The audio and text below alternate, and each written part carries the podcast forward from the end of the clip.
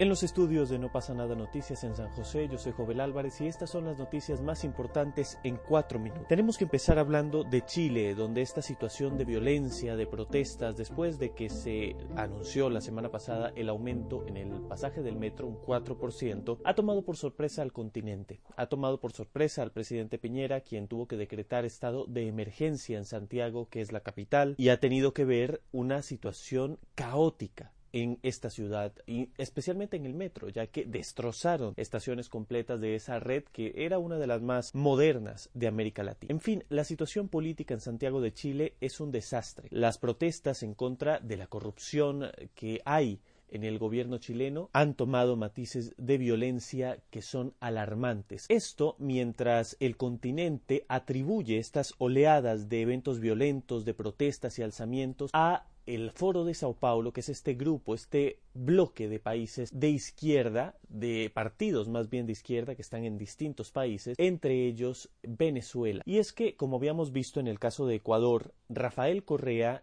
y Maduro habrían estado detrás de ese alzamiento contra el presidente Lenín Moreno. Y esto se habría trasladado a Chile. Y es bastante curioso que suceda justo después de la activación del TIAR, del Tratado Interamericano de Asistencia Recíproca, que sería el método que están por utilizar los países de la región para combatir a Nicolás Maduro. Son momentos difíciles para la región, para Chile particularmente, y tenemos que seguir con cuidado esta situación. Ahora hablemos de Bolivia, donde gobierna uno de estos padrinos del Foro de Sao Paulo, Evo Morales, quien se enfrentó ayer a la decisión del pueblo ecuatoriano de si quedaba una vez más en el poder o no. Bueno, pues parece numéricamente todo está dado para que tenga que haber una segunda ronda el 15 de diciembre. Sin embargo, Evo Morales, al pronunciarse ayer después de los resultados anunciados por el Tribunal Supremo de Elecciones, no hizo referencia a esta posibilidad, con lo cual estaríamos en, en una situación en la que el candidato oficialista no reconoce que debe haber una segunda vuelta. Mesa, quien ganó el segundo lugar, dijo que en efecto este balotaje tiene que suceder. Los porcentajes fueron los siguientes, con un 84% de las actas escrutadas, Evo Morales tendría tendría un 45.28% frente al 38,16 que tiene el señor Mesa. Para ganar en primera vuelta en Bolivia hay que tener una ventaja sobre el otro adversario mayor a 10 puntos y en este caso como vemos no está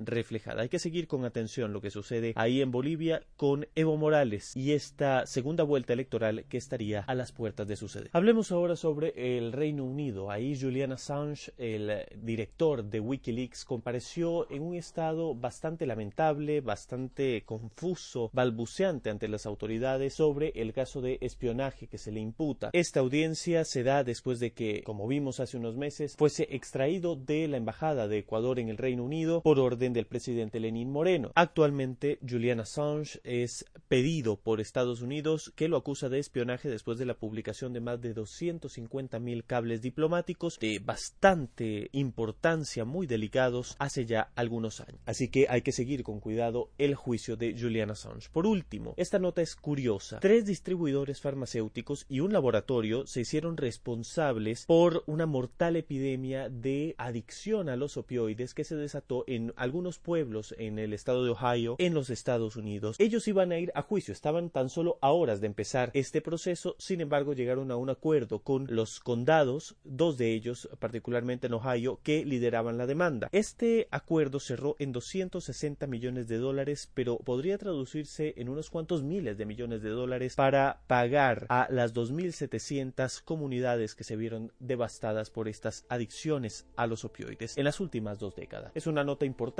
ya que sienta un precedente legal sobre la responsabilidad de las farmacéuticas en el consumo que se pueda dar de sus productos. Esas son las noticias más importantes en cuatro minutos. Síganos en nuestras redes sociales, arroba no pasa nada tw, arroba no pasa nada ig en Instagram y en nopasanada.com pueden tener acceso a estas notas escritas de manera sencilla. Nos vemos en nuestro programa de YouTube.